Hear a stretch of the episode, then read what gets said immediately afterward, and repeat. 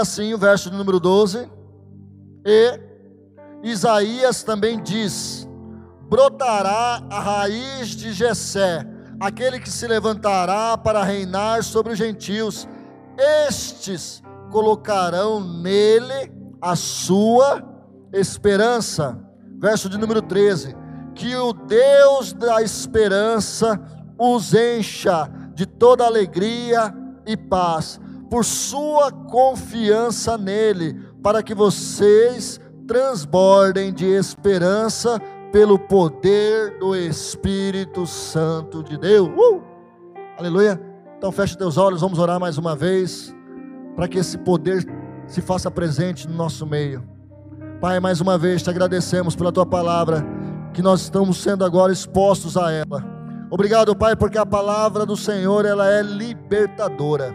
A palavra do Senhor, ela quebra, ela despedaça o jugo se houver algum impedimento de algum filho seu receber a tua palavra agora, que esse impedimento caia por terra, seja aqueles que estão aqui presentes, ou seja aqueles que estão nos vendo nos lares.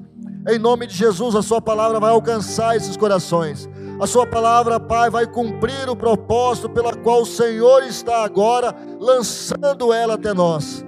Em nome de Jesus, sabemos que a sua palavra, Pai, ela traz vida e vida em abundância, em nome de Jesus.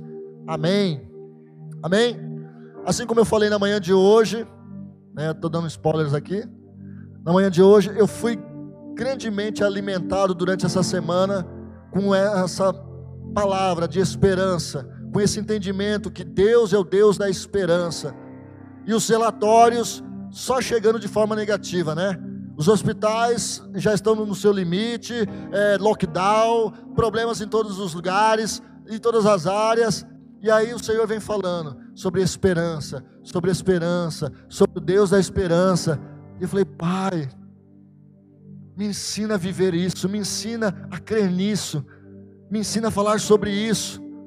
E aquilo foi tomando meu coração, foi me alegrando, e eu fui celebrando e aquelas más notícias foram sendo renovadas pelas boas novas do Evangelho, pelas boas novas da palavra, pela convicção que somos maiores por dentro do que por fora, que somos influenciadores, nós não somos vítimas. Quantos estão entendendo? Amém?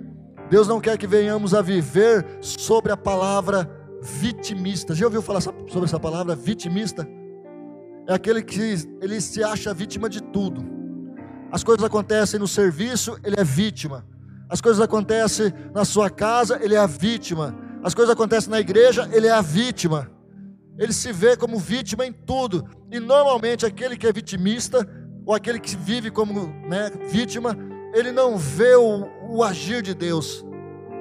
Ele não sai daquilo porque parece que ele gosta de se alimentar daquilo. Isso é ruim. Procure ajuda a começar pela palavra. Procure ajuda em Deus. E se o Senhor falar ao seu coração, procure ajuda de um profissional. Amém? Assim como você quebra um braço, você procura um ortopedista. Assim como você está com dificuldade de se ver como uma pessoa livre, procure um profissional temente a Deus que vai te conduzir. Aleluia mas saia dessa condição de vítima. Ai Deus, oh Deus, tudo é comigo, Deus. Ai Deus, não é tudo é comigo. Agora fecha isso, acontece isso, acontece aquilo. As pessoas vão chegar até você. Muitas vezes você tem anos e anos de igreja.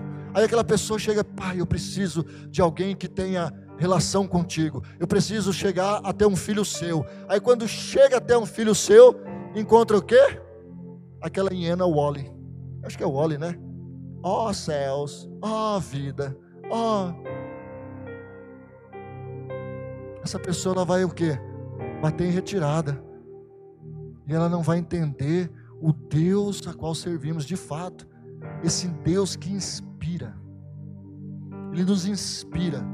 E ele nos chama para sermos inspiradores. Porque Jesus ele veio para inspirar uma geração.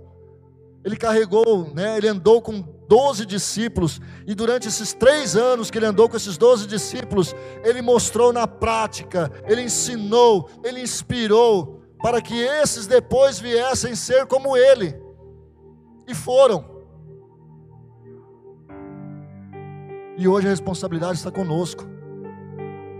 O Deus da esperança confiou a nós, nos dias de hoje, que viéssemos seres inspiradores. E essa palavra que o apóstolo Paulo nos traz no capítulo de número 15, ele fala a respeito ali de vários versos na velha aliança, ele cita salmos, ele fala de vários textos, e no verso de número 12 ele fala de um texto específico do livro de Isaías, que está lá no capítulo 11, verso de número 10. Ele fala que aquela geração, a geração da velha aliança, esperava a raiz de Jessé, a raiz de Davi, aquele que se levantaria para governar Israel e governar os gentios. Amém? Está aí, ó. Naquele dia as nações buscarão a raiz de Jessé, aquele que será como a, uma bandeira, um baluarte para os povos, e o seu lugar de descanso será glorioso. Lá em Hebreus também fala sobre lugar de descanso. Aleluia. Esse é o nosso Deus, o Deus Todo-Poderoso. Lá em Apocalipse capítulo 5, quando João olha quem é digno de abrir o livro, de romper os selos? Quem é digno? E não se havia ninguém no céu, na terra que pudesse abrir o livro. Aí de repente, um dos quatro, dos 24 anciãos, diz: falou: Não temas. Quem? O leão da tribo de Judá, a raiz de Davi. Você sabe o que quer dizer isso? É da linhagem. O filho do homem que se levantou numa promessa que foi dada a Jessé pai de Davi e que se cumpriu em Davi. Quando aquele cego, por fé, ele não via, mas ele cria. Ele gritou: Filho de Davi, tenha misericórdia de mim. É aquele governo que se levantou. E aquela geração passada esperava que isso fosse real, que se tornasse real. E eles se alegraram só por causa da promessa. Hoje nós temos prova da promessa. Hoje nós temos a promessa habitando em nós. Você tem a, promessa habitando em você, a promessa do Espírito de Deus. Quantos estão entendendo? A raiz de Jessé, o leão da tribo de Judá, aquele que se levantou para governar. E quando eu, eu falei sobre essa palavra levantar, eu entendo autoridade. Irmãos, eu citei Davi, falando que Davi, todas as batalhas, a maioria delas, ele venceu. E sabe por quê? Porque ele estava debaixo da ação de Deus e um general, um líder estava à frente, o rei estava à frente. E quando ele estava à frente, as batalhas eram vencidas. Você entende isso? Agora imagina Jesus, aquele rei, o rei dos reis, o senhor dos senhores, se levantou para governar o seu povo. Ele se levantou do seu trono e falou: Agora é comigo. Agora é comigo. Eu vou governar um povo. Um povo que não vai temer as arenas. Um povo que não vai temer as ameaças um povo que vai avançar, um povo que vai declarar, um povo que está inserido no meu reino. Não é no mundo. Nós não somos desse mundo, nós somos do reino, do reino de Deus. E nós temos um governo, e esse governo não é corrupto, esse governo é honesto, esse governo é bom, esse governo é justo, ele é o príncipe da paz, e ele está governando as nossas vidas. Amém? Quando fala de autoridade, eu citei aqui João capítulo 18, verso número 6. Jesus, ele se entregou. Os soldados não o prenderam, não capturaram Jesus. Ele se entregou. Amém? Para vocês terem uma ideia, a aula que foi ministrada hoje pela pastora Cláudia sobre o eu sou. Quando perguntaram lá, né, em João capítulo 18, verso número 6, quem é Jesus? E ele disse o quê? O eu sou. Eu, eu sou. E aí o verso número 6 fala assim: quando ele falou isso, o que, que aconteceu? Imagina o som da voz do Senhor. Eu sou. Aquilo ali foi tão forte que eles foram para trás e caíram. Meu amado, se naquela hora Jesus tivesse falado, acabou. Você está entendendo? Eles não capturaram Jesus. Jesus se entregou. E lá em João capítulo 10, verso número 17, ele fala assim: que ele dá a vida dele, ninguém pode tomá-la. Mais uma prova de que é verdade, que ele se entregou, porque ele nos amou. Então ele se entregou. E acharam que derrotaram o Senhor. Mas aí ele fala assim: Eu tenho o poder de tomá-la de volta. E ele tomou a sua vida. Amém? Ele ressuscitou. E no Evangelho de João está assim permeados, permeados daquele entendimento que está lá em Êxodo capítulo 3, verso de número 14. Você sabe que está lá em Êxodo capítulo 3, verso número 14? Dizem aos filhos de Israel que eu sou. Achou? Deus disse a Moisés: Eu sou o que sou e isto que vocês dirá, israelitas, eu sou, me enviou a vocês. E aí no livro de, no, no livro de João, no Evangelho de João que nós estamos estudando, no capítulo 6, ele fala assim: Eu sou o pão da vida. Eu sou o pão que desceu do céu. Aleluia. No capítulo 8, ele fala assim: Eu sou a luz do mundo. Você está entendendo isso? Jesus dizendo: Eu sou a luz do mundo. Em João capítulo 10, ele fala: Eu sou a porta. Aleluia. No mesmo capítulo, ele fala: Eu sou o bom pastor.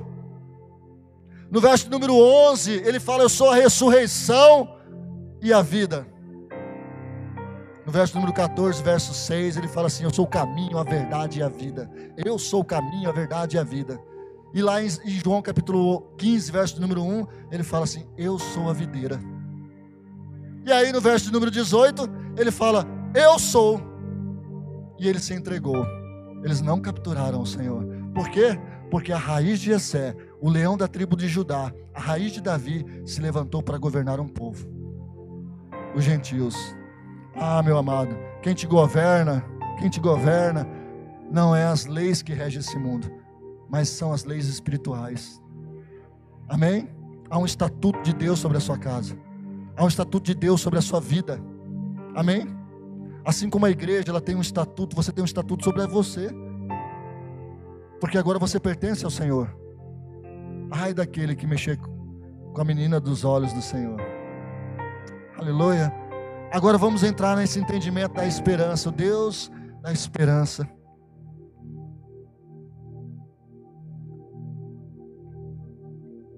Conseguiu? O Deus da esperança. E eu fiquei pensando, pai, como eu posso entender essa questão da esperança?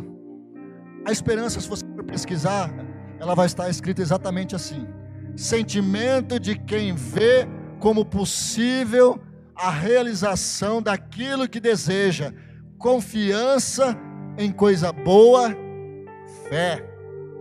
Aleluia.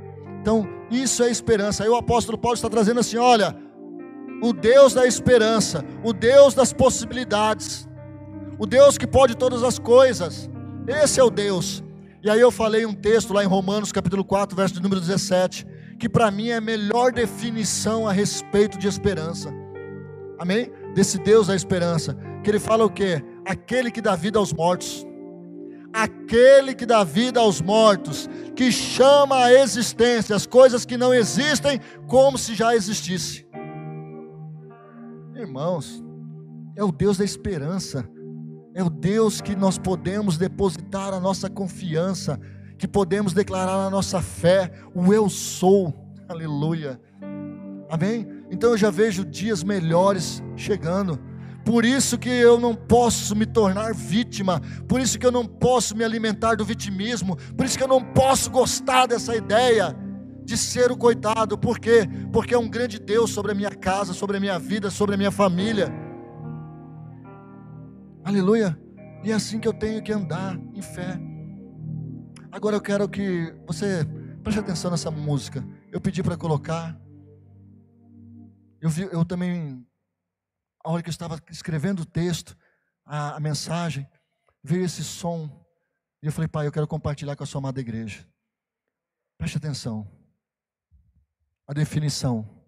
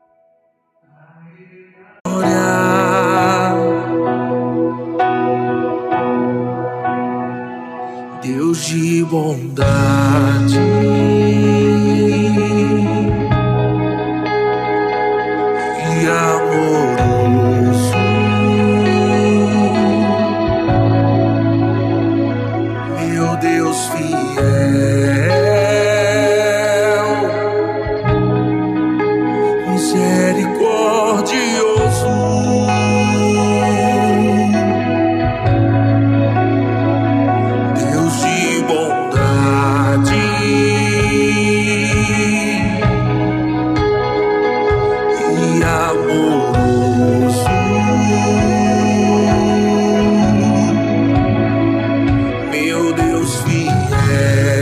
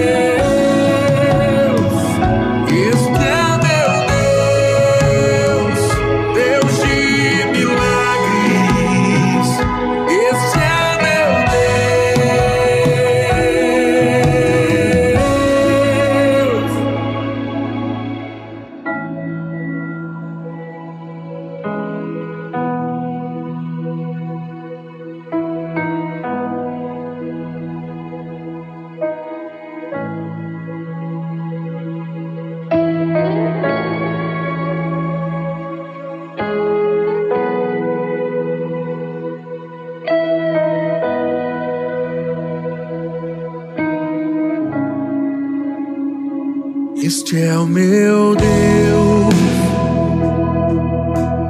soberano, eterno, imortal, invisível Deus mais real. A Ele a glória.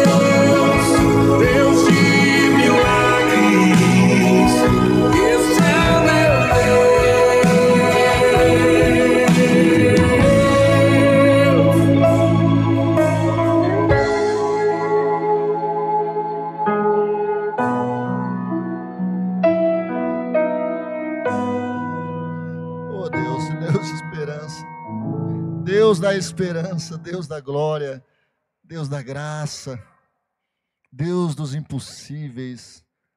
Assim como está lá em Lucas, capítulo 1, verso de número 37, quando o anjo visitou a Maria, falou: Acaso, acaso há algo impossível para Deus? Né, meu irmão?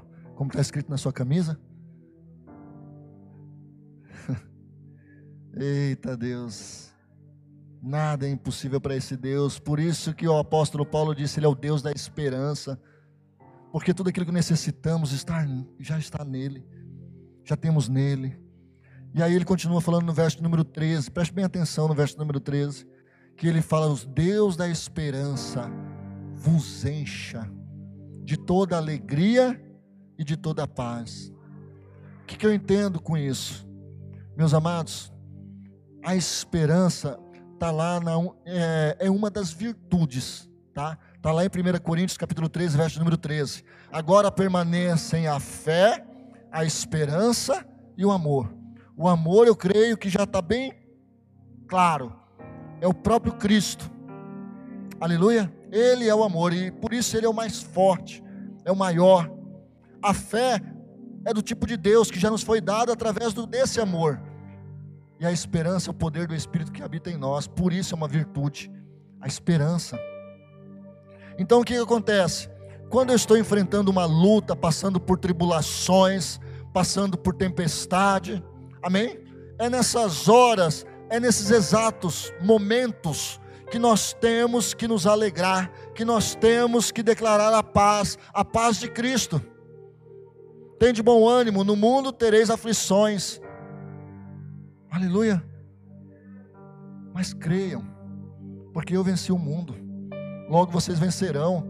Ou se eu venci, vocês também já venceram. Amém? Hebreus capítulo 11, verso número 1 fala o quê? Que a fé, ela é a certeza das coisas que esperamos e a prova das coisas que não vemos.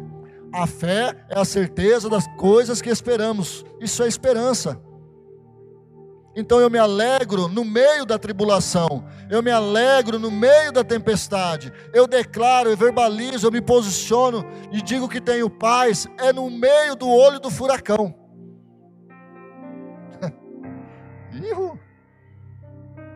ah, pastor, não é fácil. Claro, eu sei que não é fácil. Tenho 46 anos. E tem dias que parece que as coisas não vão acontecer, mas aí eu lembro uma música como essa este é meu Deus. Amém? Este é o meu Deus. O choro pode durar uma noite, mas a alegria vem ao amanhecer. Salmos de número 30, verso 5. Está lá. Nós temos que lembrar dessas coisas.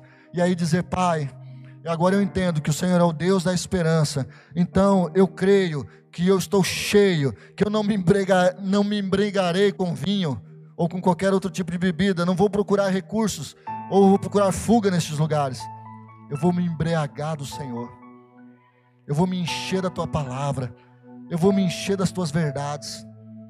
Amém? Então eu me alegro no Senhor. Não tem quem dê uma risadinha, nem um sorrisinho, né? Irmãos, eu fiz escola de ministro no ano de 2016. Fizemos nós, né? Escola de ministro no ano de 2016, tivemos o privilégio de conhecer o Eliezer Rodrigues, esse que compositor dessa canção e o, também o intérprete dela, né, o que canta. E ele falou muito sobre isso, sobre fé. E eu aprendi que nós devemos sim andar em fé. E que se nós vivermos a palavra no meio do olho do furacão, com certeza o que vai prevalecer é a palavra. Amém? As coisas do mundo entre as intempéries do mundo e a palavra, quem é a mais forte? Aleluia? Você está entendendo? Quem é a mais poderosa? Quem é aquela que vai permanecer para sempre? As coisas passarão, mas ela vai permanecer para sempre. A palavra. Então receba da palavra. Viva a palavra. Se alimente da palavra. Se ela disse para você se alegrar, se alegre. E lá em 2016 ele falou sobre isso. Ele falou assim: Olha, quando você chegar na frente do espelho, tiver, sabe aquele dia que você está ruim, aquele dia que está coisa? Você vai chegar assim, pela fé, vai olhar no espelho e vai falar assim: Ha, ha, ha, você é de Deus. Irmãos, imagina eu, formado em teologia, um bom batista. Eu falei: Que ridículo. Não vou fazer isso nem amarrado. Uma primeira situação que eu tive, eu sozinho não ia pagar esse mico na frente da minha esposa. Jamais ia dar esse gostinho. Até parece, né? O que, que eu fiz? Eu levantei, eu estava, não estava bem aquele dia. Eu olhei no espelho, fiquei olhando e comecei, ha, ha, ha. Deus, ha, ha, ha. E de repente aquilo foi tomando conta, ha, ha, ha. E começou a vir versículos na minha mente passagens bíblicas, alegrai-vos sempre no Senhor, outra vez vos digo, alegrai-vos. 1 Tessalonicenses capítulo 5, alegrai-vos sempre. Filipenses capítulo 4, aleluia, coisas assim. Alegria do coração formoseia o rosto, Provérbios capítulo 15. E começou a vir textos, textos falando dessa alegria, dessa alegria, dessa alegria essa alegria que ela está em mim, essa alegria que já foi me dada no Espírito, e essa alegria que ela pode mudar a minha sorte. E realmente mudou, porque naquele dia eu pude me alegrar. Amém? e o problema caiu por terra. Porque esse Deus da esperança é o Deus da alegria e o Deus de paz. Aleluia. E aí ele fala o que? Para nos encher, né? Para que venhamos a ser ricos, ou, como diz uma outra tradução, transbordar. Eu falei na manhã de hoje, falei, por que ou para que Deus dá riquezas a pessoas? Eu citei logo no, momento de dízimos e ofertas, eu citei também Provérbios capítulo 11, verso de número 24. Rapidamente eu citei: a quem dê com generosidade, né? E ver o que? Os seus recursos aumentarem. Qual que é o propósito de ser enriquecido? Para sermos abençoadores. Amém? Então, quando nós somos enriquecidos com a esperança do tipo de Deus, é para quê? É para transbordarmos e sairmos daquela condição de vítima e passarmos àquela condição de inspirador. Sermos a inspiração de Deus, sermos boca de Deus e começarmos a declarar, irmão, assim como eu creio, eu quero que você creia a partir de agora. Deus é bom, Deus é maravilhoso, Ele vai te abençoar, Ele já te abençoou. Aleluia. É para isso que o Senhor nos quer ricos o tipo de riqueza de Deus é aquela riqueza que vem da intimidade, da obediência, do coração contrito, do coração quebrantado, voltado para a palavra, daquele sentimento de alegria, daquela alma que celebra a aliança que tem com Deus. Isso é ser rico. Aleluia. Amém? E aí ele fala o que? Para que você transborde na esperança. Olha, olha, olha o que o apóstolo Paulo está fazendo aí. O Deus da esperança fazer com que agora, a partir de agora, sou eu que vou transbordar com esse mesmo entendimento, com essa mesma mentalidade de esperança como a de Deus, no poder do Espírito. E esse Espírito já está em nós, o Espírito de Deus, a qual nós fomos é, selados. Está lá em Efésios. Se não me engano, é acho capítulo 3 de Efésios, né? Ou capítulo 2 que nós fomos selados, selo do penhor da nova aliança, o selo do Espírito, e é nesse poder que devemos fluir. Então, meus amados, há uma esperança, e sempre haverá essa esperança. No mundo se tem aquele entendimento, no mundo, há, enquanto a vida, a esperança. Maria creu de uma outra forma, Marta até entendeu. Marta, sim, entendeu paliativamente. Eu sei, Senhor, que se o Senhor estivesse aqui, meu irmão não teria morrido. E aí Jesus falou: Marta, eu não disse que se creres verás a glória de Deus? Marta, você não está entendendo. O meu Pai é o Deus da esperança. É o Deus que traz vida aos mortos, que traz à existência as coisas que não existem como se já existisse. Esse é meu Pai, esse sou eu. uh, esse sou eu. Aleluia. E agora eu quero que você flua da mesma forma. Então saia dessa mentalidade que o mundo está desabando sobre a sua cabeça. Oh Pai, o mundo está desabando sobre a minha, minha cabeça. Se isso vier a ser uma verdade, o Senhor dará força a você para você levantar o mundo. Aleluia. Ele é o Deus Todo-Poderoso, Ele é soberano. Se você crer, você levantará. Se você crer, vai fluir para a glória do nome dEle. Agora eu quero orar com você, meu amado, minha amada irmã, que ouviu essa palavra, que entendeu o recado de Deus e que precisa viver em fé e que precisa fluir nessa mesma virtude, tendo Deus da esperança como referência e também fluindo, transbordando nessa esperança, não emprestando mais a sua boca para o inimigo, declarando morte, só reclamando, só murmurando. Não, emprestando a sua boca para Jesus, para Deus, para Ele te usar. E você sabe que quando você é usado por Deus, ou seja, quando você cuida das coisas de Deus, Deus cuida das suas. Enquanto você declara uma palavra sobre a vida de alguém, sobre cura, e você tem esse entendimento, você, você também está sendo curado. Quando você fala de salvação para alguém, é porque você já foi salvo. Você já experimentou isso? Aleluia. E é isso que o Senhor tem para nós nesses dias. O Senhor quer que se levante uma igreja corajosa, uma igreja que comece a brilhar. Porque ele disse, né, o eu sou no capítulo 8 de João, eu sou a luz do mundo. E aí depois ele disse assim, que nós somos a luz do mundo. Amém? Então fecha teus olhos. Baixa tua cabeça agora.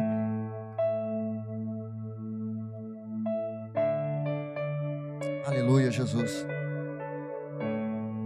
Se o Senhor falou ao seu coração, eu quero começar primeiro com aquelas pessoas, ou com aquele que ainda não entregou a sua vida para Jesus e gostaria de fazer isso agora. Você também que está em casa nos assistindo pelo canal do YouTube, se você não entregou a sua vida para Jesus, se você gostaria agora de fazer isso, levante a sua mão. Eu falo, eu preciso entregar a minha vida para Jesus. Eu preciso ter esse governo sobre a minha casa, sobre a minha família. Eu preciso ter esse governo sobre a minha vida, a raiz de Davi, o leão da tribo de Judá, a raiz de Jessé. Eu preciso. Eu preciso. Se houver alguém aqui nessa noite, só levantar sua mão e eu vou agradecer a Deus pela sua vida, por você ter entregue a sua vida para Jesus. Alguém? Só faça um gesto com a mão. Amém.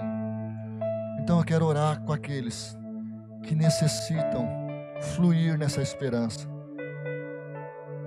que estavam se posicionando, recuando. Isso não é bom. Você ouviu a palavra do Senhor nessa noite. Deus quer que você avance. Deus quer que você continue marchando. Amém? Se houver alguém aqui nessa noite que gostaria de receber essa oração e se encher da esperança do tipo de Deus, se coloque em pé. Não precisa vir à frente, não. Só se coloque em pé. Eu vou estar orando por você. Amém? Pastor, eu já entreguei os pontos no meu casamento, eu já entreguei os pontos na minha, com os meus filhos. Não, meu irmão. O Deus da esperança está aqui neste lugar. O Deus da esperança. Aleluia. Aquele que traz vida aos mortos. Essa é a definição. Aquele que traz vida aos mortos. Aquele que traz à existência as coisas que não existem, como se já existisse. Aleluia. Creia nisso agora. Papaizinho, obrigado a Deus pela sua doce palavra. Obrigado, ó Pai, por pelo Senhor encher os nossos corações dessa esperança, essa esperança divina, essa esperança, Pai, que mesmo que coisas terríveis se apresentem, mas nós cremos em dias melhores, nós cremos no Senhor, nós cremos na Sua glória, na salvação, na transformação, nós cremos, ó Deus, no impossível, e a Tua palavra nos ensina que tudo é possível ao que crê. Pai, nós tomamos posse em nome de Jesus e queremos ser usados pelo Senhor e ousados no Senhor. Abrimos a nossa boca para declarar vida. Se os nossos ouvidos, ó Pai, ouvirem coisas contrárias, mas com a nossa boca nós vamos liberar palavra de vida, em nome de Jesus, porque dessa forma, Pai, que o Senhor me alcançou, e é da sua forma, Pai, que a tua palavra nos ensina, e assim nós nos posicionamos e tomamos posse em nome de Jesus. Amém. Amém? Glória a Deus. Pode assentar. Glória a Deus. Tão certo como ar que eu respiro, a perspectiva ela será mudada. Amém? O ambiente será transformado em nome de Jesus.